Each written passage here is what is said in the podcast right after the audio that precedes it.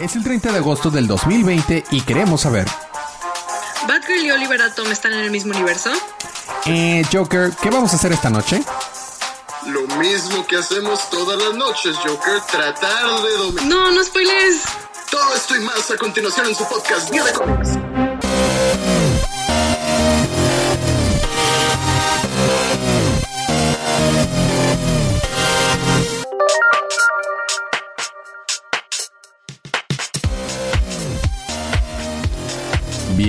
Vuelta a su podcast Día de Cómics. Yo soy su anfitrión Elías, lector de cómics extraordinario. Y este es el episodio 26, temporada 5, no lo alcanzamos a decir al inicio, de su podcast Día de Cómics. Y estoy acompañado por la campeona en Mario Kart. ¡Juntos por fin! Paloma. Así es. Sí. Y también estamos acompañados por el colorista Rep. Sergio. Muy bien, hoy, hoy de hecho tengo un comentario acerca de coloristas y de letrados y todas esas cosas. Pero bueno, estamos aquí para recapitular los libros de DC que salieron el pasado miércoles 26. Bueno, están saliendo un día antes, entonces técnicamente fue el martes 25, pero bueno, oficialmente el miércoles 26 de agosto, por lo que esta es una advertencia de spoilers. Va a haber spoilers adelante, vamos a hablar acerca de las historias, personajes y todo lo que pasó en estos libros. Por lo que si les molestan los spoilers, spoilers esta es su advertencia. Los spoilers. Para ganarse cómics gratis, lo único que tienen que hacer es dejar un review en cualquier plataforma o compartir el podcast en cualquier red social y mandarnos un screenshot a nuestra información de contacto en las notas del show y pueden participar para ganarse cómics digitales gratis. Habiendo dicho todo esto, vamos a empezar con los libros de esta semana.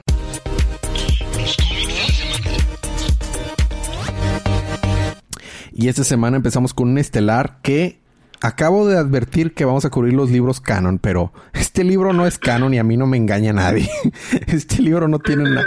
Para empezar, este, no es de la línea DC Universe como siempre advierto, es de Black Label y es el libro número uno de Batman Three Jokers, escrito por Jeff Jones con fabuloso arte de Jason Favok, colores de Brad Anderson, porque si no Sergio no, no, no está feliz. Y fíjense, las letras son de Rob Lake. Y hace un buen trabajo porque hay muchas partes en las que hay mucho texto y me cansaría normalmente leer tanto texto, pero que creo que hace un buen texto. trabajo, pero no es tan buen no es tan buenas letras como otros cómics que he leído recientemente donde es un deleite estar leyendo esas letras, pero bueno. Eh, eh, este universo es muy similar al, al universo principal de DC, pero tiene como que sabor a finales del New 52. Por ejemplo, el traje de Batman no tiene los canzoncillos por fuera, eh, pero... Pues es, es como, o sea, estaba planeado desde entonces, ¿no? Ahí, si no mal recordamos, ahí es donde quedó, donde terminó New 52 más o menos, donde Batman se sube a la silla y Así le dice, es. no, pues, a la Mobius Chair. Sí, Le que- dice, no, pues, pues había tres guasones todo el tiempo. Sí, no, lo que pasa es que la, estaba tratando de probar la información de la, la silla Mobius y pregunta cuál es la identidad del guasón. Y dice, no puede ser posible. Y porque había tres guasones. Bueno, Imposible. Exacto. eh, entonces, eh, por eso digo que... Eso dice en realidad. Por eso digo que esto no es canon. Entonces, eh, eh, lo que vemos es que es, eh, vemos una manera muy interesante de mostrarnos cuántas cicatrices tiene el pobre Batman, pobre Bruce. Y está muy padre como vemos la cicatriz en la, en la, en la actualidad y este Alfred está, parece otra cosa que no es canon, Alfred está vivo aquí, pero bueno, Alfred está curando a Batman y vemos de que, ah, esas heridas de la espalda fue por Bane y esas otras fue por el Riddler y esas otras fue por Catwoman y esas otras fue por Killer Croc y, este Scarecrow y, y obviamente el Guasón es el que le ha dado más heridas al pobre de Batman. Y vemos, así, obviamente tenemos un recuento de su historia de origen. eh, y después nos, nos explica Jeff Jones que ese Joker que estuvo como que detrás de todo esto, de la muerte de los papás de Batman, es, puede, yo, esa es mi interpretación, se está refiriendo al Joker criminal. Porque después vemos también, vemos una pequeña escena de cómo es el, el call to action de Bárbara Gordon. Está, está haciendo ejercicio y ve las noticias de que se escapó el guasón. Y vemos también la, la, cicatriz que le dejó el guasón a Bárbara en su abdomen cuando el guasón la, le disparó y la dejó inválida por un tiempo. Y nos enteramos que ese guasón es el comediante. Y por el otro lado vemos a, a Jason Todd Red Hood que está siguiendo pistas del guasón cuando se escapó también de Arkham. Y las pistas que nos están llevando de él y recordamos cuando pues el Jason Todd fue asesinado por el guasón con una palanca. este, una barra. Y ese, pues, es el Joker. Ese es el, el, ¿cómo se llama? El payaso. Entonces resulta que hubo tres apariciones del Joker en la ciudad gótica y todo el mundo está confundido sobre cuál es el verdadero Joker y de hecho Harvey, eh, Harvey Bullock, eh, un subcomandante de la policía, está apostando con los demás policías de cuál es el verdadero Joker. Cuando llega a la escena del crimen, Batman y ve que hay tres cadáveres que fueron eh, infectados con la toxina del guasón y está ahí toda la, policía de Gótica y dice, a ver, este, ¿verdad que este el que estaba aquí era el verdadero Joker? Y está hablando Batman y de que, parece que está hablando solo. Y no, no estaba hablando solo, estaba ahí Batgirl. Y resulta que Batgirl se le une para poder enfrentarse al Guasón porque ya sospechan que no existe un solo Joker, que ahorita hay tres Jokers que están atacando. Y este, y una de esas personas quedó viva, de las que habían atacado ahí en Ace Chemicals, donde había sucedido esto. Y se la llevan a la ambulancia. Y oh, oh, en la ambulancia no estaba un paramédico, estaba Jason Todd que estaba buscando vengarse. Entonces, eh, larga historia corta, los tres ahora se van a unir para vencer a los tres Jokers. Y hace sentido, Batman, Bárbara y Jason Todd han sido de los más afectados por los ataques del Guasón. Entonces, nos centramos que esos químicos de Ace Chemical que habían, habían este, robado, los llevaba, los, eran transportados en un tráiler por el mismísimo Guasón. Y eh, después de esquivar a un pequeño mapache que estaba en la calle, llega a la guarida donde se encuentra al otro guasón, que es el guasón que asumo que es el que mató a Bárbara, pero este eh, Jeff Jones está haciendo está jugando bastante con nuestras expectativas porque creemos que un Joker es el que atacó a, Bárbara o el otro Joker fue el que atacó a Jason, pero como que nos da eh, como que eh, hints, este, como que ¿Cómo se dice hints en español? Este, pistas. pistas. Pistas, encontradas. De que, ah, sale el, guasón que traía la camiseta hawaiana que le disparó a Bárbara. Ah, en realidad ese es mi camisa, lo que sea. Y están hablando. Y de hecho, en la portada, en la portada de Batgirl sale una crowbar. Ah, ándale. Entonces. Creo que, o sea, creo que es el comisionado Gordon el que la está agarrando, pero, o sea, todos sabemos lo que significan las crowbars. Nada más que, nada más que lo que está pasando creo que creo que las Crowbars son parte medio importante de la semana. Ya veremos más adelante. Nada más que cabe mencionar que lo que está pasando en Batgirl y los demás libros es, está pasando al mismo tiempo que la guerra de Joker. Del libro de Batman eh, no, no tiene que ver con este libro en realidad. Con la de Jokers. Pero puede ser así como que wink. Bueno, ya que bajan al sótano, no creo porque este libro lleva años escribiéndose, pero sí. Este, ah, bueno. Ya que bajan al sótano de la casa donde estaban, hablan con el jefe entre comillas y es el otro Joker y este y están hablando de que ¿Y qué vamos a hacer ahora con esos químicos? Lo mismo que hacemos todas las noches, Joker. ¿Qué es eso, Joker? Vamos a tratar de hacer más Jokers con ese químico. Entonces, eh, mira, uno tiene que ir al, acuario y el otro tiene que ir a ayudarme a buscar el nuevo Joker. ¿Quién quiere ir? No, que yo quiero ir. No, que yo quiero ir. Ya sé, vamos a hacer un volado. Y lanza la moneda al Joker jefe y los otros Jokers dicen, cara, cara. Y cae cara. Y los dos dicen, gané. Entonces dice, tú vienes conmigo, pero obviamente no vemos a quién se refiere que va con él. Llega Batman, Bárbara y Jason al acuario de Gótica. Este Batman explica que eso fue construido por sus papás y nos damos cuenta que en el acuario todos los peces y tiburoncines fueron infectados por la, la toxina de Joker, entonces están riéndose. Bueno, pero lo de sus papás era parte de un chiste y te saltaste todo el cero. Eh, yo lo sé, lo que pasa es que si no voy a tardarme un chorro. Están diciendo de que, bueno, Bárbara dice, mi papá nunca me ha traído aquí. Y Jason Todd dice, yo nunca he estado ahí adentro. ¿Y tú, Bruce? Y dice, mis papás lo construyeron. Porque pues, es Batman. Entonces, eh, pues tenemos un super deep cut porque cuando llega ahí al acuario, eh, son encontrados por un villano que se llama, eh, bueno, el Joker le llama el Court Jester, ¿no? El bufón de la corte. Y es un enano bastante creepy, así horrible. Y los empieza a atacar. Y cuando están atacando, lanzándole pistolas al acuario, obviamente no es una buena idea porque se escapa un tiburón y se come completo al Jester. Este, ya después de eso aparece un guasón. Quién sabe cuál guasón es. Está vestido como el del, como el de comediante, pero no sabemos cuál es. Y después de mucho pelear, lo vencen. Y, Batman le dice a Bárbara y a Jason, ustedes quédense con el guasón, voy a ir a investigar los otros lugares y también tengan cuidado porque seguramente tiene trampas ahí, ¿no? Y obviamente Joker se mete en la cabeza de Jason, lo está torturando y lo obliga, bueno, no lo obliga, lo manipula y le dice que bueno, voy a dedicar un poquito de tiempo. Le explica que, él, que, son palabras que él jamás va a olvidar cuando el guasón estuvo golpeándolo y rompiéndole el cráneo a Jason y que dice, oh, las palabras que tú me decías son, son demasiado dulces para mí. Me decías que si te dejaba de golpear ibas a hacer lo que yo quisiera y te ibas a volver en mi Robin. Y Jason de que no, yo jamás me volveré tu yo, Robin. Y dice, entonces, ¿por qué usas mi máscara roja que era mi identidad anterior? No, es para demostrarte que yo te destruiré. En realidad, no. Usas una pistola, generas miseria para Batman. Ustedes no me importan. Te has vuelto en mi yo, en mi Robin. Estás haciendo lo exactamente lo que yo quería. Entonces no puede controlar toda esta manipulación y le dispara. Y Bárbara intenta detenerlo y le lanza un Batarang, pero falla. Y aparentemente matan a este Joker y entonces Bárbara le dice, ¿cómo pudiste haberlo matado? Batman no habría estado de acuerdo. Y dice, ¿en serio? Tú sabes muy bien que, le dice Jason a Bárbara, tú sabes muy bien que tú querías también que se muriera el Joker. ¿Desde cuánto has fallado con tu Batrank? Y, Batman, y Bárbara nomás se enoja mucho y le dice, screw you Jason, y se da la vuelta y se va. Entonces ahí se queda Jason completamente perplejo bajo viendo el cadáver de, de, de este Joker. Y ahí se acaba el número. Estuvo muy bueno. Este. No sé. Eh, o sea, bueno. Eh, mira, estuvo muy bien es que tiene muy como el libro. para allá iba. Estuvo muy bien como libro en general, como una historia, pero tiene, no es un libro perfecto. Por ejemplo, lo que te explicaba acerca de las letras, las letras y el diálogo en rato se sienten que caen, pero el arte lo levanta demasiado. El arte de este libro es uf, delicioso. El dibujo, el dibujo es buenísimo y de hecho eh, lo, que, lo que me agrada es que trata de representar todas las eras de Batman, desde el traje que utiliza Batman hasta los trajes de los villanos y de los diferentes guasones, incluso en las caras se le ve.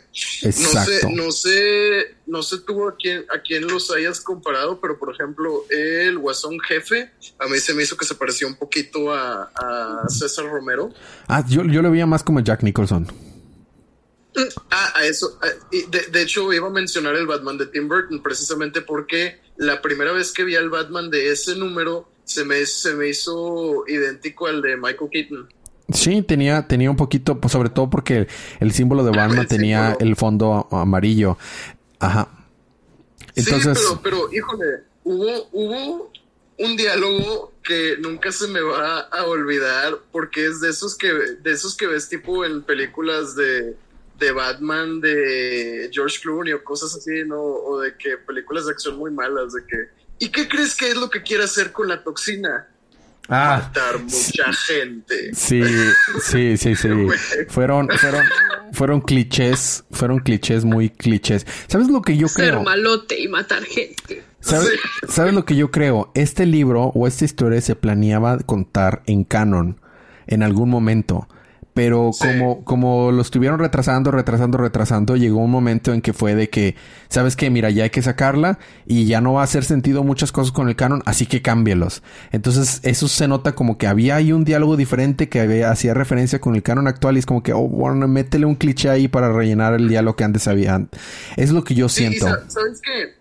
Eh, sí, y se nota mucho porque si te fijas bien, se siente como que el libro no sabe qué tono tomar, porque a veces es muy comédico y a veces es como que oscuro estilo Zack Snyder.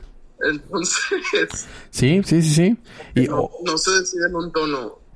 Por eso, por eso menciono, a mí me gustó mucho, pero no es un libro perfecto para nada. Solo, solo me gustó mucho y, y la, lo que mayor sube, en mi opinión, el libro es el arte, porque yo soy súper fan del arte de Jason Favo, que ese, ese vato es increíble. Ay, había otro es buenísimo, buenísimo. Había otro libro que tenía que haber leído esta semana y no lo leí, que era el de Batman The Adventure Continues. Bueno, lo paso para la siguiente semana y de hecho está relacionado con Jason Todd, así que habría sido muy apropiado. Pero bueno, este, vamos a. Te digo, las barras metálicas son importantes el día de hoy. Así es. vamos a continuar entonces con. Vamos a continuar entonces con. Batgirl. no, Detective, Detective, Comics, 1026. Ah, no, ah, es cierto. Ok. Número mil y pico. 1026. Adelante, Sergio. Uf, pues miren, este realmente es como que un, un, Pues mira, a fin de cuentas es un tie pero es un tie bastante rápido y que me gustó. Trata, bueno, comienza en que hay gente que está siendo secuestrada hacia las cloacas. Creo que ya ven pa- para dónde vamos, ¿verdad? Ujú. Total. Batman se pone a investigar y baja al, al- al- a las alcantarillas, ¿no? Ajá. Se da cuenta que Killer Croc es quien había estado secuestrando gente. Pero aquí está la cosa, ahora tiene como una familia rara de furros. Literal, una, una chava parece Rocket Raccoon. Of course. claro que tiene burros. Sí, sí, sí. hay No entró artes seis. visuales. A lo mejor. A lo mejor, son- a lo mejor están salidos directamente de Fab o de Lab. sí.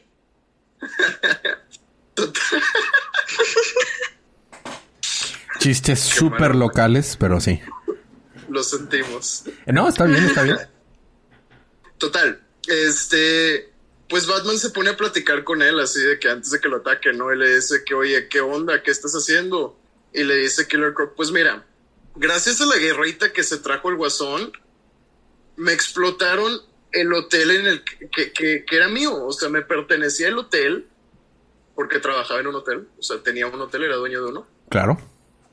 me explotaron mi hotel y ahora pues ya no tengo que hacer, o sea, era mi segunda chance de una vida y me la mandaron a la fregada, entonces dije, ¿sabes qué? Mientras ustedes hacen su desmadre ahí arriba, yo voy a venirme a vivir acá a las, a las cloacas y voy a salvar a cuanta gente pueda, cuanta gente pueda traerme hacia las cloacas para que no sufran su guerra, voy a hacerlo. Y aparte, estoy utilizando estos químicos, obviamente de Ace Chemicals, porque estamos en Joker War, para convertirlos en furros. Claro que sí. Y le, sí, y le explica a Batman de que no, pues estos furros actuales contra los que estás a punto de pelear salieron porque pues se habían, se habían escapado y habían como que eh, acampado aquí abajo y los rescaté de una pues una ola, ¿no? O sea, subió demasiado la marea, digamos, de ahí de las cloacas y se iban a morir, se iban a ahogar, entonces pues los rescaté, los bañan químicos y ahora son mis furros familia. Claro que lo son. Y entonces Batman le dice que no, pues mira, vato, ala, mira, vato, ya probé el agua, o sea, ya la estuve testeando con mis super batigadgets. Y si tú sigues haciendo eso, van a morir. Estos químicos no son buenos para la salud, no nada más te convierten en furro, te matan lentamente. Entonces, pues si no quieres que mueran, déjame llevármelos hacia arriba. Y dice, dice Killer Croc, la neta no te creo. Entonces vamos a hacer esto. Vamos a pelearnos. Y Batman le dice, bueno, vamos a pelearnos, no pasa nada. Pero si yo gano, te vienes conmigo y, y vienen tus, tus compañeritos furros conmigo y ya no te traes gente hacia acá. Y dice Killer Croc, va, pues de seguro te ganó fácil, entonces no hay problema. Acto seguido, pelean y Batman gana. Of course.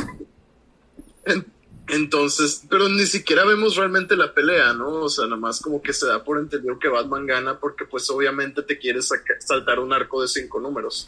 Claro. Pero. Total. Es- ¿Eh? No, Sí. no, dale, dale.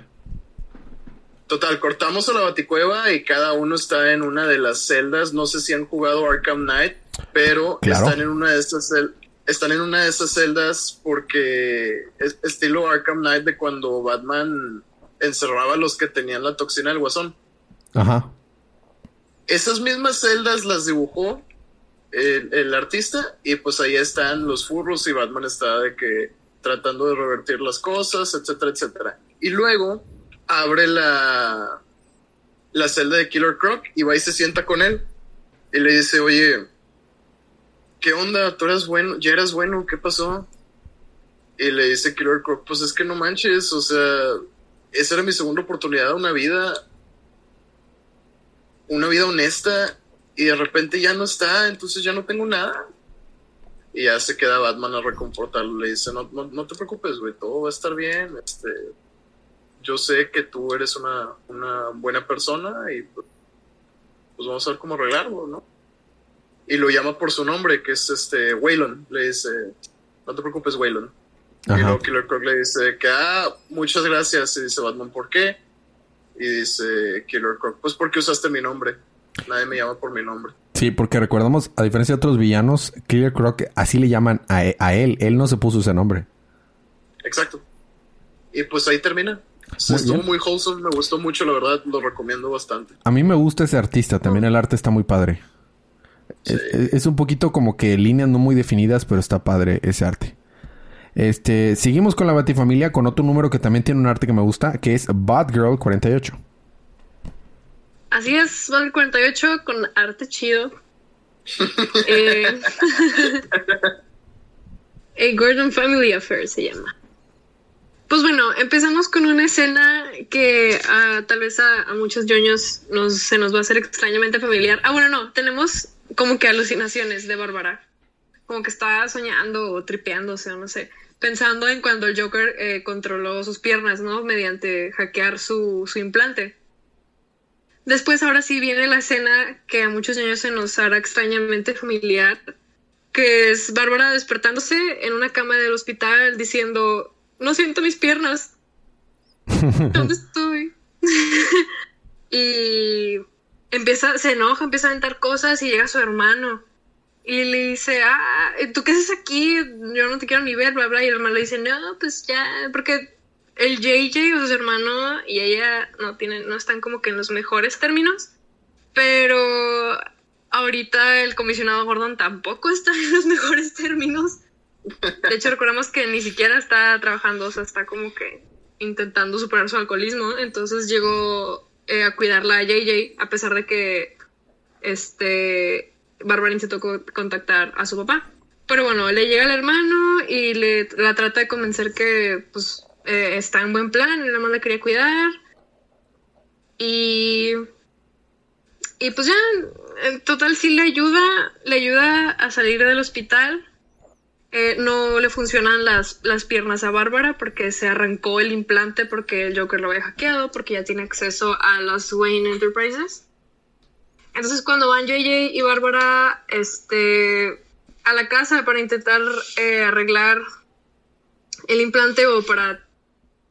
No me acuerdo, algo quería ir Bárbara a su casa para luego ir a arreglar el implante. En eso se topan a su papá y pues recordamos que él no sabe que Bárbara es super, eh, perdón, Batgirl. Entonces ahí medio le echan mentiras de qué estaban haciendo. Total, Batgirl se va por su cuenta a intentar reparar este su implante a sus anteriores HQs, ¿no? Donde le, ayudaron a, reparar, a, mejor dicho, a donde le ayudaron a recuperar la movilidad en sus piernas. Eh, JJ y Gordon se quedan como que discutiendo porque pues los dos tienen pedos. Eh, Bárbara no puede arreglar el implante, así que le marca a Alex, que fue quien le había ayudado anteriormente. Y a Luke, se llamaba, si no me recuerdo. Llega, le ayuda. Muy buena onda, todo. Tienen muy buena química porque pues se conocen muy bien, se caen muy bien y así fueron buen pedo, se cayó. Todo bonito. Ese, ese es Luke Fox, es el hijo de Lucius Fox. Ándale, sí. Ajá. Ya, total, le, arregla el implante y se lo vuelve a poner en, ah, en su espalda baja, donde estaba antes. Placa, se lo pone y. y al final ella le agradece y todo, y él le dice así como que, oye, pues he estado pensando en otro. Y así de, no, pues estoy viendo a alguien más, jiji. El que, ah, bueno, está bien. Big Chale dice. Sí, Big Chale, momento, momento chale. Pero bueno, eh, Bárbara ya se pone como que sus unos así partecitos para este ayudar a que se cierre su, su herida. Y sale a patrullar Gotham. Mientras vemos que Gordon está sigue struggling y por otro lado, su hermano también tiene que tomar un montón de medicinas y al parecer no tiene mucho control en eso.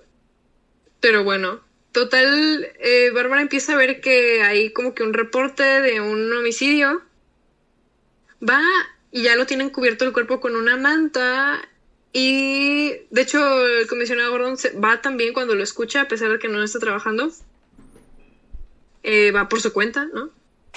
Y cuando llega Bárbara a la escena del crimen, hay un par de policías, el actual comisionado, y quitan la manta y hay un cuerpo de una chava pelirroja en el mismo traje de Batgirl.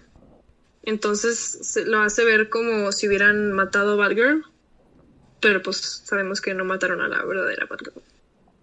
Pero ahí termina. Bueno, ah, cabe mencionar que, en mi opinión, es una pista que el mechón de enfrente del cabello de la chica que está muerta es como que casi rosa en vez de pelirrojo como Batgirl. Sí, Y, y, y no mencionaste el nombre, eso- este es el inicio de un nuevo arco, ¿no? Los Gordons nunca se dan por vencido. ajá. Los gordos nunca se rinden, ¿no? Nunca se dan por vencidos. Ajá. Muy bien, El eso siguiente fue. número se llama ¿Quién mató a Batgirl? Muy bien, eso fue Batgirl número 48.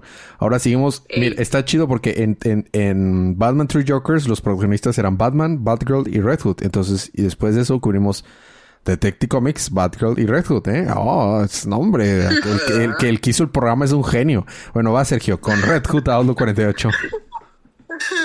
Bueno, no se los voy a hacer larga realmente porque eh, este fue un tie-in a Joker War. Incluso Scott Lobdell sabe que es un tie-in y él mismo lo dijo en el cómic. Oh, un tie-in justo a tiempo. Entonces, en la primera página dejamos atrás el arco que estábamos cubriendo. no porque se haya acabado, sino porque pues lo vamos a terminar después. Y total, vamos a una pequeña historia donde Red Hood está siendo perseguido por los, los secuaces del Guasón, ¿verdad? Y dice, bueno, Bruce dice que no debo matar en esta ciudad, así que estoy usando balas, eh, ¿cómo se llaman en español? Las que son, De Ule. las que no son reales. Ándale, balas de hule. Balas de hule, estoy usando balas de hule, pero no dijo nada acerca de yo explotar un edificio y que por coincidencia estén los secuaces del guasón ahí y pues por accidente les caiga encima el edificio, ¿verdad? Así es. Entonces está seteando las bombas, ¿no? En el, pero no es cualquier edificio, es el orfanato en el que, al que él había ido a dar cuando Batman lo rescató, cuando Bruce Wayne lo, lo sacó de las calles. Le llamó a, a Social Services, lo mandó para allá y pues te dan un pequeño flashback donde lo visita, le hace un sándwich y se ríe un rato. Yo creo que es la primera vez que veía a Batman riendo.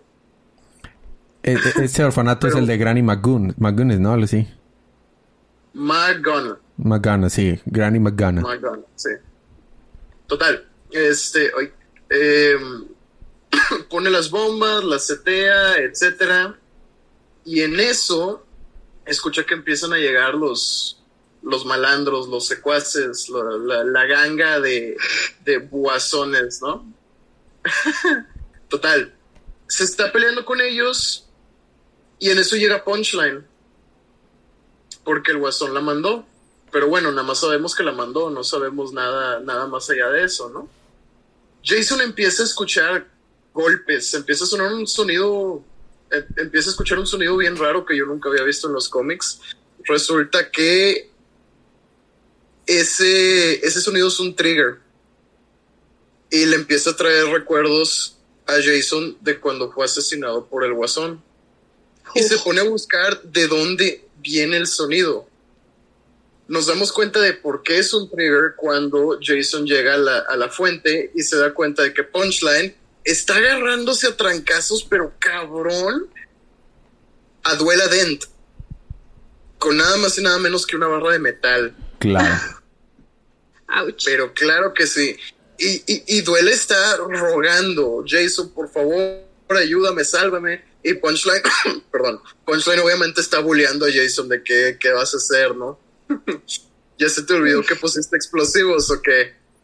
Y el lugar explota, Punchline se escapa y Jason no logra salvar a Duela. No logra salvarla y saca el cuerpo de la explosión como Batman en algún momento sacó su cuerpo. Ouch. Exactamente. Qué fuerte. Exacto. En eso escuchamos en la radio que Batichica empieza a, a pedir ayuda. Y Robin le dice, bueno, bueno, voy para allá. Y en eso Jason le dice a Duela, una Duela ya bien morida, te fallé, pero no les puedo fallar a ellos, lo siento, y se va corriendo para buscarlos, ¿no? Cortamos a la escena final de una ambulancia en donde está Punchline hablando con una paciente. Dice, "Mm, ya sufriste bastantito, te voy a ayudar. A lo mejor hubiera sido bueno que te dijéramos cuál era el plan, pero eh, ya pasó. Y vemos como la cámara del cómic panea hacia abajo y Punchline le quita la máscara del guasón a una duela dent que está realmente muy muy viva y ahí acabamos Muy bien. Oh. Eso fue Red Hood Outlaw 48, más de los tie-ins de este evento.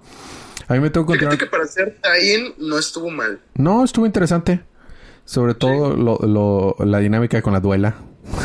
sí porque aparte fue directo y al punto o sea incluso Scott Lo- Lovell te dice que bueno esto es un tie disfrútalo Bueno, a mí me toca continuar con Batman 46, con este de Jurgens, Stan Jurgens. Eh, seguimos con este arco en el que alguien, un villano, se apoderó de la Liga de los Asesinos, eh, que estaba a cargo de Damián, y van al espacio, a la nave, espa- a la, la estación espacial donde estaba este villano, que era una estación que había hecho en realidad el abuelo de Damián, Ra's al Ghul, y que estaba eh, poniendo una barra en, en la atmósfera para que no llegara la luz del sol y estaba enfriando toda la tierra. Y Qué boomer. este, entonces Batman, eh, Bruce Wayne, más bien, Batman o Bruce Wayne y la- el, el hermano de, de este de Terry, este Matt, están en la tierra así que, oh no, nos estamos congelando, ¿qué vamos a hacer? No hay, no están, no vamos a poder sobrevivir. Y mientras tanto en la nave espacial que iban rumbo a la estación llega a la Ah, nave espacial, este, este Dick Grayson, Damián, Terry McGuinness, eh, la la hija de, de Dick Grayson, Elaine, que es la nueva uh, Batwoman Beyond. Ah, bueno, en la Tierra también está Bárbara Gordon junto con Bruce Wayne.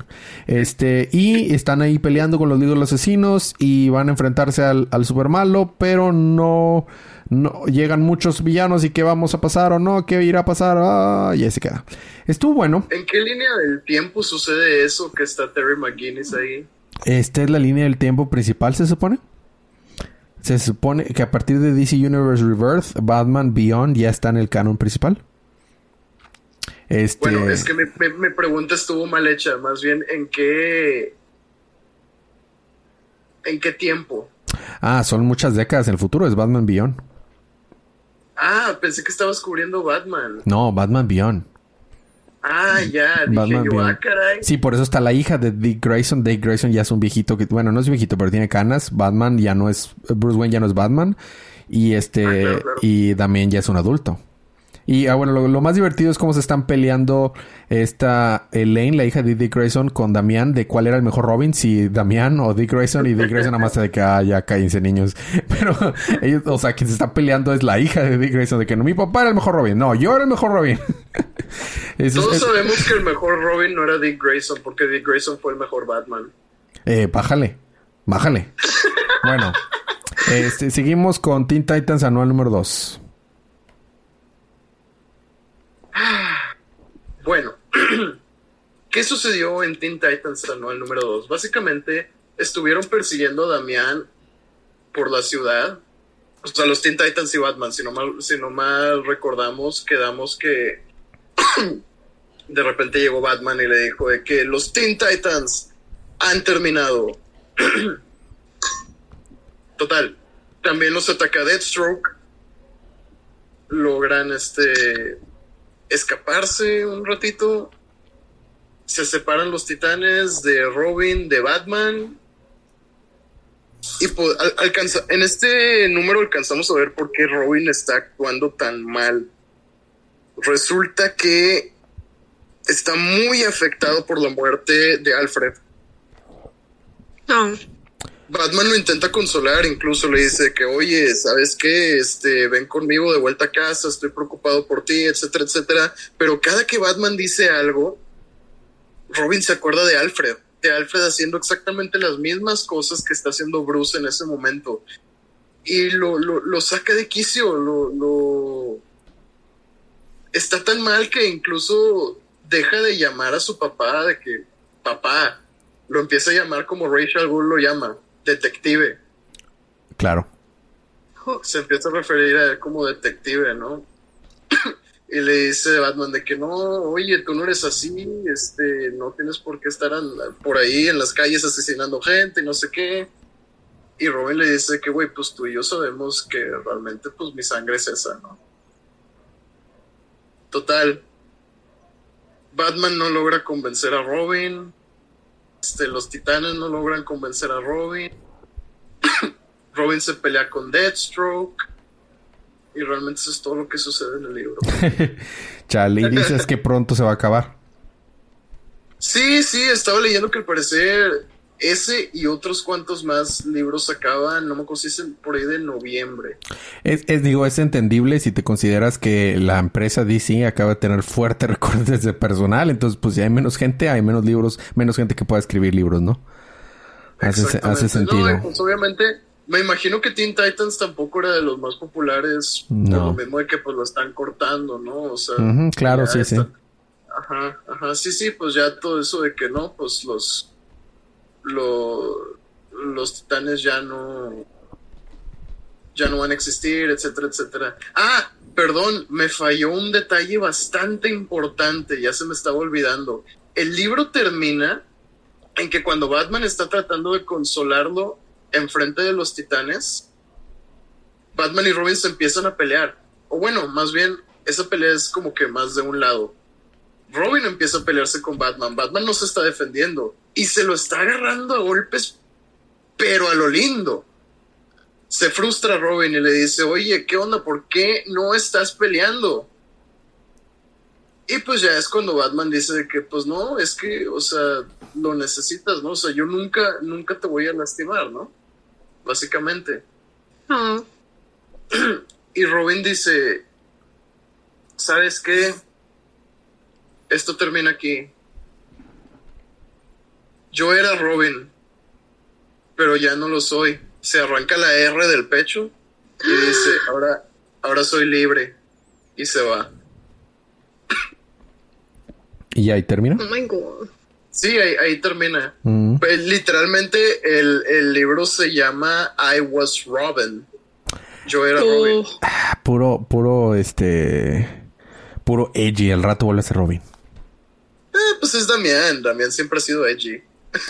Bueno, seguimos con Suicide Squad número 8. Esta es una opinión no popular. A mí no me gusta Suicide Squad. Nunca me ha gustado y no me va a gustar. Eh, ¿Qué pasa en el libro? El Suicide Squad, que no es en realidad el Suicide Squad, que está controlado por el gobierno, tiene un nuevo integrante que raptaron y lo tienen en una cámara de recuperación. Listo, seguimos con Batman Superman número 11. Entonces sigues tú, Paloma, con Batman Superman número 11. Batman Superman 11. Bueno, estamos con todos los shenanigans de este compadre que siempre se me olvida su nombre, porque no sé, como que no me no me convence. Ultra Humanite. Sí, el chango del cabeza eh, cerebro gigante. Ajá, sí. Sí, que hackeó básicamente a Batman, ¿no? Le puso un dispositivo similar al que le puso a Atomic Skull para que explotara y está como que poseyéndolo por la como que la radiación que puede manipular Ultra Humanite. Entonces, ajá, entonces básicamente tiene el control de Batman. Entonces Batman está por ahí de que o sea, sigue tiene una fuerza de voluntad tan grande Batman que no lo puede controlar 100%, pero se nota donde Batman está como batallando de que, ah, no voy a hacer eso que me dices y así. Ah, espérate. Este Entonces, este, es conclusión de arco, ¿eh? Sí, sí, sí, es la conclusión. Atomic, ok. La conclusión atómica, de hecho, se llama. Creo. Sí, así se llama. sí, no me recuerdo. Bueno, este. Entonces. Y es, mm, es, con este mismo que está controlando Batman, lo pone como que a. Como que está a punto así de matar gente, unos malandrillos que se habían encontrado por ahí. Eh, antes de eso, llega Superman y dice, basta, Ultra Humanite. Y Ultra Humanite dice, ¡Ah, Superman. Oye, pero... con los logos de... Pero no nada más llega, es un splash espectacular, se ve bien chido, ¿eh? Sí, la verdad está muy bonito. Llega así, El flash que ¡pum! llega con su pose de héroe, ¿no? Ajá. Con el puño en el suelo, de que, ¡ah, sí! Ándale. Pero bueno, eh, y básicamente todo el número son ellos discutiendo. Este, Ultra Humanite le dice a Superman, oye, te conviene matar a Batman porque Batman puede explotar, así como explotó a Atomic Skull. Y Batman le dice, pues sí, brother, este, llévame muy lejos y te regresas para que yo explote y ya. Y Superman de que, no, no lo puedo hacer, tú eres mi amiguita, KM. Y Ultra Humanite está ahí como que medio explicándoles. Bueno, él después Ultra Humanite le cuenta que él se encontró a Atomic Skull, que lo tenían encerrado. Eh, de hecho, esto sale en Teen Titans. Le habían encerrado Atomic Skull, Ultra Humanite lo encuentra.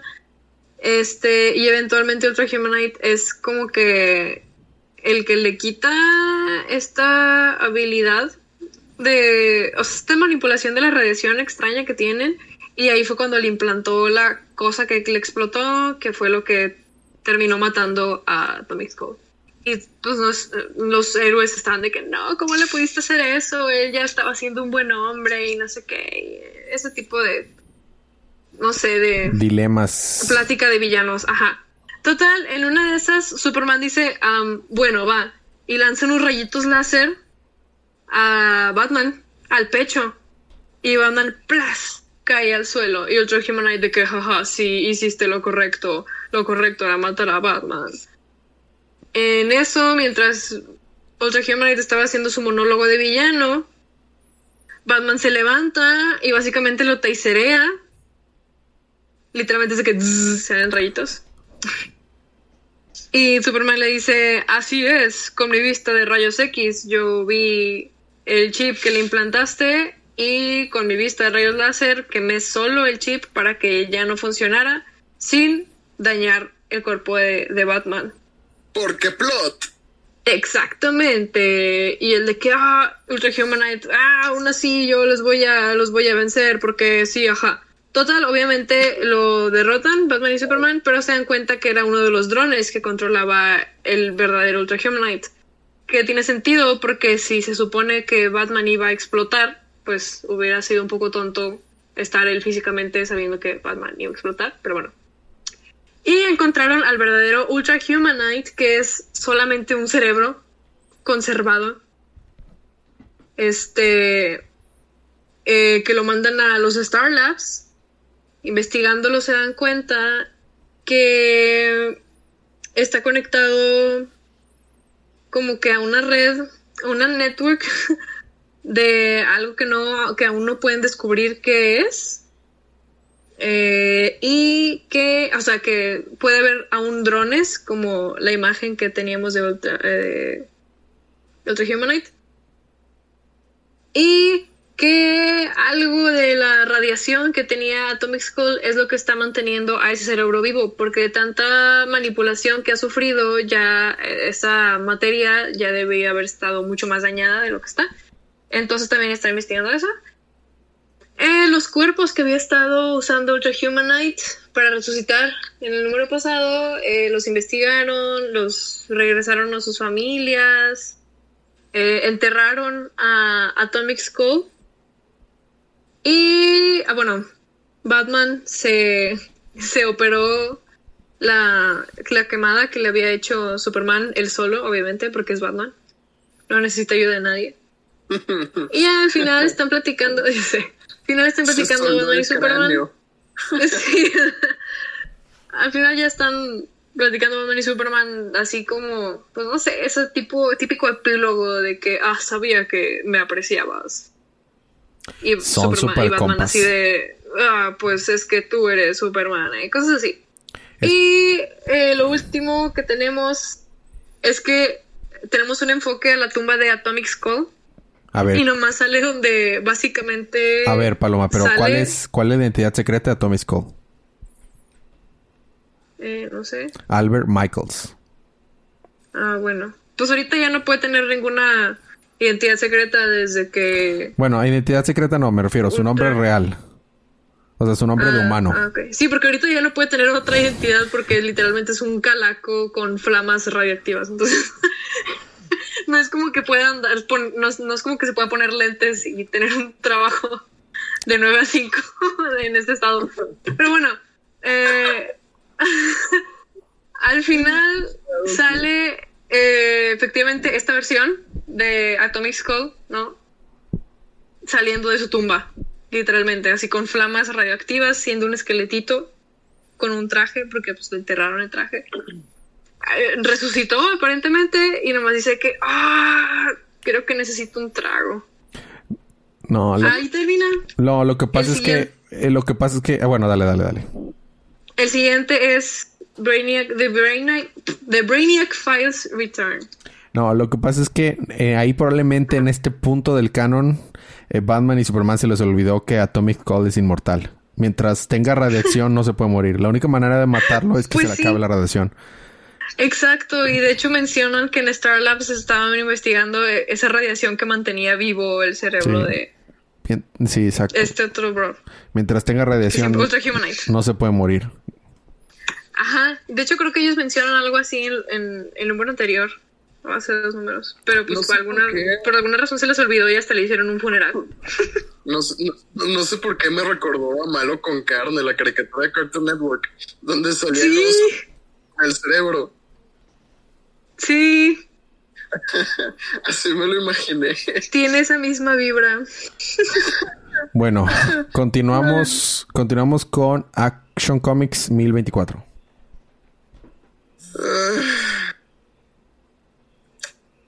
Action Comics 1024 por Brian Michael Bendis. El único cómic donde siento que todos son el mismo personaje. Para empezar está dibujado por Romita Jr. Empezan- empezando por ahí. empezando por ahí. Y segundo, porque Brian Michael Bendis, desde que se salió de Marvel, es más, desde que, desde, de- desde que iba como a mediados de su run de Ultimate Spider-Man, decidió, voy a escribir a todos de la misma manera. Y ahorita ya es como si no estuviera esforzándose. Ok, lo que sucede en este número relevante la superfamilia se reúne completa, o sea, se llega a Supergirl, encuentran a Whisper, que es el espía de León. Ah, y antes de eso, asesinan brutalmente a la amiga, a la amiga bombera de Superman. Sí, a la- sí. A la, sexy, a la sexy bomberita. Ándale, sí. Eso es lo único que sucede en el libro que sea relevante. Y- Pero son páginas y páginas de texto. Oh, Of course. Y ya. Anyway, Y ahí termina. continuemos. Sí. Bueno. Eso es todo. A mí me toca continuar con Justice League Dark 25. Al inicio del libro vemos un recuerdo de Satana cuando era niño, como su papá Giovanni Satara le había explicado que la magia tiene un costo, porque cuando intentó revivir a un, Cinco pesos. A un trató de revivir a un conejito, El 5 pesos. un conejito muerto, pues eso iba a traerle consecuencias y Giovanni Satara toma las consecuencias él y él es herido en lugar de Satana. Entonces pasamos al presente cuando están enfrentándose Satana y Wonder Woman al Upside, upside Down Man. Le dice, no nos podrás ganar porque sé muy bien que la magia siempre tiene un costo. Y de que, ah, yo en este mundo que es el otro mundo donde está el vato, de que yo os controlo todo, yo soy la realidad, no me pueden ganar, yo no tengo que pagar ningún costo por usar magia. Y este, y están pele y pele pele. Y nos damos cuenta que Something este, está recuperando su, su poder y ah, tiene una conversión con Kirk Langston, con este Menbat, de que al parecer el vato está pudiendo ayudando, o descubrió cómo poderlo ayudar a recuperar más poder del Green. Entonces se mete en una pequeña plantita y esa plantita de Something se teletransporta, bueno, se mete al otro, pla- al otro mundo donde se encuentra Wonder Woman Satana y se lleva todo el green al Parlamento de los Árboles con él y genera una versión de Swamp Team gigante y aplasta a el Upside Down Man y este y habla con, con Wonder Woman y con Satana de que esto no lo va a detener por mucho tiempo pero nos va a dar un momento. Y estas chicas le dicen un momento para qué pues para que cada quien encuentre lo que necesitemos encontrar para poderlo vencer después. Y de que, oh, sí, muy bien. Y nos pasamos a la última escena en la que vemos a Bobo que está buscando a alguien en un bar. Entra al bar, encuentra como que cartas de tarot y vemos colgado, este, boca abajo en el aire a John Constantine. Oh, no, ¿qué va a pasar? Oh, oh, oh, oh. y ahí se queda. Justice League Dark 25. Ahora seguimos con dos números de Wonder Woman, el pendiente anual número 4 y Wonder Woman 761. Ambos por palomita. es. Exactamente. Pues Doble bueno, mujer. literal. En Wonder Woman anual es, eh, se centra en los dark en las Dark Fates. Está Diana siendo muy feliz viviendo la vida libre, montando un ¿cómo se dice? Tiburón hacia el horizonte en el atardecer. Muy feliz. Tiburón. sí. Cuando le comunican de que, oye, este, lamentamos interrumpirte, pero puedes caerle. Y de que, ah, bueno, está bien. Dice, solo estaba disfrutando de la mañana. Pero bueno, Eh, están en la embajada eh, de las Amazonas. Porque recordamos que justo creo que fue en el número pasado que ya como que dejaron de ser un secreto al mundo, ya tienen como que su embajada, la gente del mundo mortal ya está conociendo a Temiskira y todo eso, y ellas pues ya les van a ayudar, se van a adaptar a su mundo, etc. Eh, pues le hablan a Wonder Woman que vaya a la embajada y su mamá, eh, la reina, le dice, bueno, a ella y otras dos amazonas le dice, oigan, encontraron una ciudad en Brasil que no existía y la gente es la, gente se en un estado deplorable, como que están siendo atormentados mentalmente, eh, sus cuerpos se están decayendo, eh, pues, pues vayan a ver qué onda, ¿no? Entonces van en su jet, en el jet invisible, ¿no?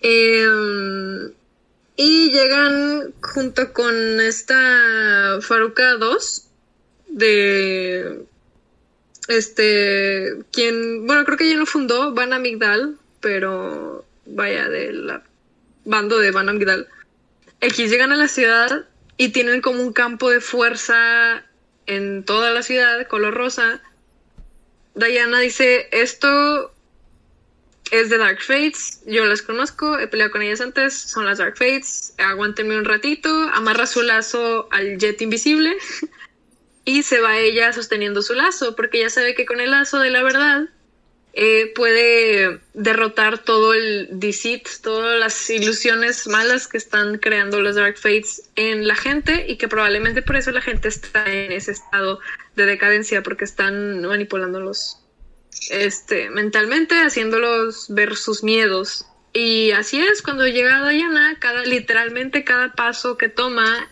en sus huellas, en las huellas que deja sus zapatos, se ven miedos de ella, de Diana. Ah, caray. Ya, confo- sí, conforme entra más en la ciudad, se topa con estas personas que están, parecen como viejitos, pero muy, muy, muy, muy, muy viejitos. Este, que están todos gritando y están muy asustados. Y Diana sabe que, pues, ahí como que va confirmando que es por las Dark Fates, que eso es lo que hacen ellas, ¿no? Si la gente no está aterrorizada, ellas no pueden existir ahí pero ellas llegaron después, de hecho después le explican esto a las Dark Fates, pero se los cuento ahorita porque le explican como tres veces por una razón. Para rellenar las páginas diez. del anual, yo creo. Eh, eh, cuentan eso, ¿no? Que ellas no están ahí en voluntad propia y lo único que pueden hacer para sobrevivir es crear miedo en humanos. Diana se encuentra a una mujer que no está en ese estado, está normal, y le dice así como de, ah, pues es que a mí no me afecta porque mi mamá siempre me crió de que que no tuviera miedo en, no, no sé, le dice algo muy específico que hace que tenga sentido que ella no esté en ese estado. Todos tienen vendas en los ojos porque como que les da miedo, la verdad, ver el mundo exterior por el mismo miedo que les implantan las Dark Fates, ¿no? Porque en realidad no está pasando nada, está todo en su mente. Em, total, Diana va, busca las Dark Fates, pelea con ellas las Dark Fates les dicen más o menos lo que yo les dije ahorita, esa historia, es la cuento como tres veces. Eh, Diana vemos que tiene muy buenas habilidades con el lazo. de hecho, yo pensé que me tenía contemplada hacer mi pregunta de eso porque hacía algo así como de Wonder Woman Cowboy o algo así. No sé. O charra. Em, pero bueno. Uh, pelea con ellas, Wonder Woman, con las Dark Fates. Y en una de esas logra atrapar a una con su lazo, literalmente como vaquitas. Tiene un nombre específico eso, pero no me acuerdo cómo se dice. Pero literalmente así que ¡zas! les avienta el lazo, las atrapa y ya como están enredadas en el lazo, dicen la verdad. Que literalmente se están ahí por accidente y si no mantienen a la gente en ese estado, se mueren. Y una vez que lo dicen, Diana como que se aprovecha ese momento de que bajan su guardia, las Dark Fates, y en eso tras le da un latigazo al campo de fuerza que tienen sobre toda la ciudad. Y como ya estaban debilitadas las fuerzas de las Dark Fates, eh, destruye el campo y la gente empieza a ver, de hecho eran puras mujeres, y ahorita vamos a ver por qué. Ya empiezan a, ver la verdad, que en realidad nada de lo que estaban pasando, digo, lo que estaban pensando estaba pasando en realidad. Pero como Diana se soltó del lazo para darle latigazo al, al campo de fuerza, empieza a debilitarse ella también, pues empieza a tener ese mismo efecto y se empieza como a corroer, pero la fuerza de las demás este, personas que salvó ella, este, entre todas como que eh, sostuvieron el lazo alrededor de Diana, entonces pudo recuperar sus fuerzas y terminar con las Dark Fates. Todos le agradecieron, qué bonito, qué padre. Em, Atlanta y Faruka, bueno, ahí también está Atlanta, que las dos son de... Em, que no son de clan de las Temisquirianas. Ay, yo no me acuerdo cómo se llamaban. Literalmente lo dije en el principio, pero bueno. Eh, le agradecen porque tenían sus dudas, ¿no? De que si Diana lo, lo, lo podía lograr. Al final, Atlanta les dice, bueno, hay algo que no les había dicho. Eh, aparte de nosotras, hay otro grupo de amazonas que tienen que ver con estas personas que rescatamos. No, entonces no es una ciudad que salió de la nada, sino es una ciudad que estaba escondida. Por eso eran puras mujeres, etcétera. Y todas de que, ah, mira, o sea, de haber oído antes. Técnicamente las que estaban debilitadas no eran todas amazonas, pero pues cuenta eso, que se supone que había amazonas escondidas ahí en esa ciudad y por eso estaba escondida. Así que pues van a ir a buscarlas y hablar con ellas para pues formar una alianza con las temisquirianas y así bien bonito. Y así termina. Y ese fue Wonder Woman en Run número 4. Ahora te toca continuar con el que sí salió esta semana. Sí, con Wonder Woman 761. Así es. Eh, Wonder Woman despierta en un hospital y le dicen que estoy viendo un patrón aquí. y le dicen que estaba alucinando. Ah, de hecho está esta Eta, este, su compa, ¿no? Eta Candice y, la Psychic. Ajá, Eta Candice. Es que siempre se me olvida cómo se piden, pero no hay como que muchas etas. Bueno, él dice que estaba alucinando y ella no lo puede creer porque pues literalmente no puede creer lo que está viendo o no. Lo último que recuerda es eh, que quería rescatar a la niña del conejito. Y empieza a tener alucinaciones con Chita, de hecho. Este, Chita está como enojada con ella por lo que ya vimos anteriormente que sucedió con Chita y Diana. Y ella está como, no, es solo una alucinación. Eh, total, sigue alucinando cosas. Y llega este Max Lord. arrestado básicamente, o sea, con trajecito de, de preso y esposas. Y ella inmediatamente se va en contra de él, de que tú, tú casi me haces todo eso. Y él le dice, no, no, no, yo no fui, yo sé cómo funciona todo esto que estás alucinando, pero yo no fui. Y a él le explican que probablemente ella está alucinando. Bueno, le pone su lazo de la verdad y él le dice la verdad, pero ella no le cree. Porque regresamos, ella no sabe si lo que está viendo es real o no. Eh, en total, él explica que sabe cómo funciona la tecnología que es la que esté haciendo que la gente alucine. Que es por una aplicación que te pone filtro de perrito o de animalitos. y gracias a eso logran este, entrar a tu mente y hacer que tengas estas manipulaciones.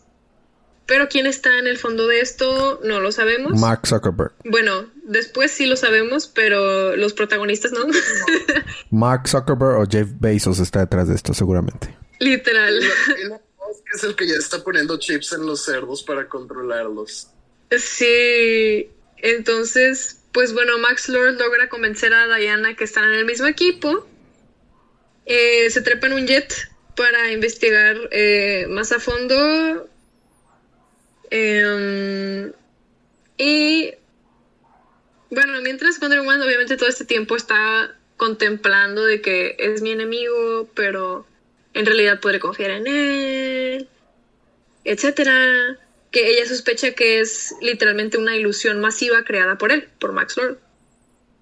Pero ya que llegamos a la última página del cómic, vemos un monólogo de villano este, typeando en una computadora, de que, ah, ¿verdad que eso está genial? Lograr toda esta, esta masacre de gente con alucinaciones, soy tan malvada.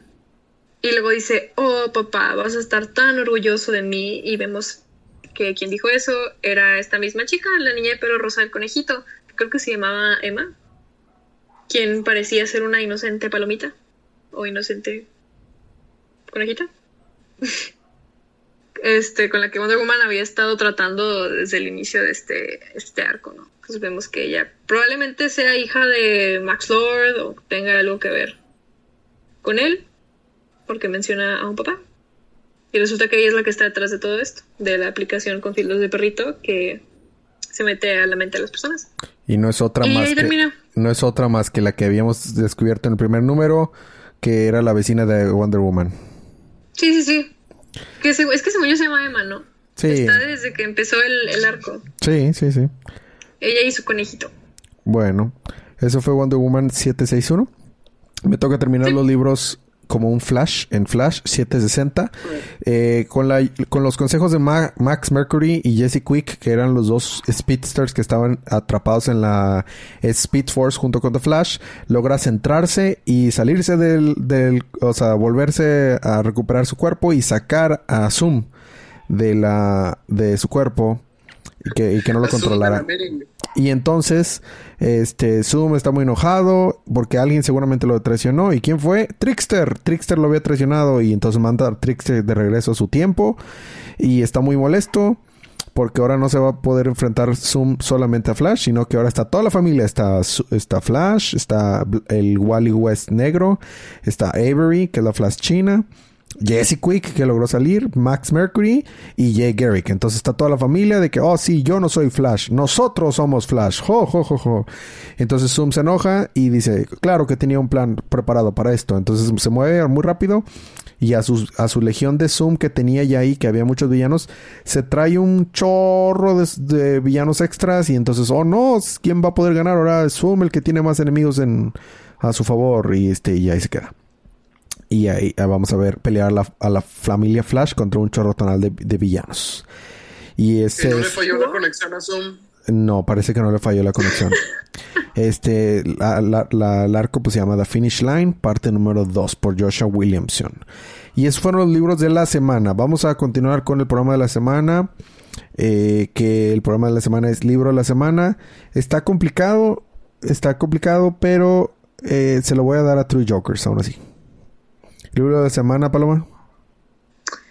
Mm, pues estaría entre Three Jokers y Batgirl. De hecho, me gustó mucho Batgirl. A mí también me gustó Batgirl. Justicia. Pero estuvo muy padre. E incluso, o sea, todo el arte, como lo contaron.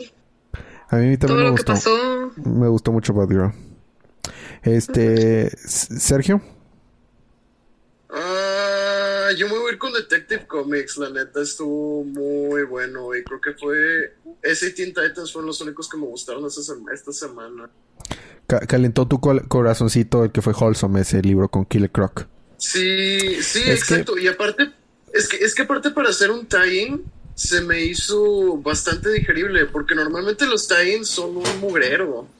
O sea, estás diciendo que nada mejor que un monstruo cocodrilesco para que te caliente el corazón con ternura. Es correcto. Bueno. Nada más tierno que un cocodrilo humano asesino. Muy bien. Eh, y esos fueron los libros de la semana. Fue nuestro programa. Eh, y sí, eso, eso, es todo. Si quieren ganarse cómics gratis, es, déjanos un review o comparten el podcast en cualquier red social y entran para participar. Esta semana eh, me puse, traté de ponerme el día con algunas cosas que tenía pendientes. Vi la película al fin de Red Son animada.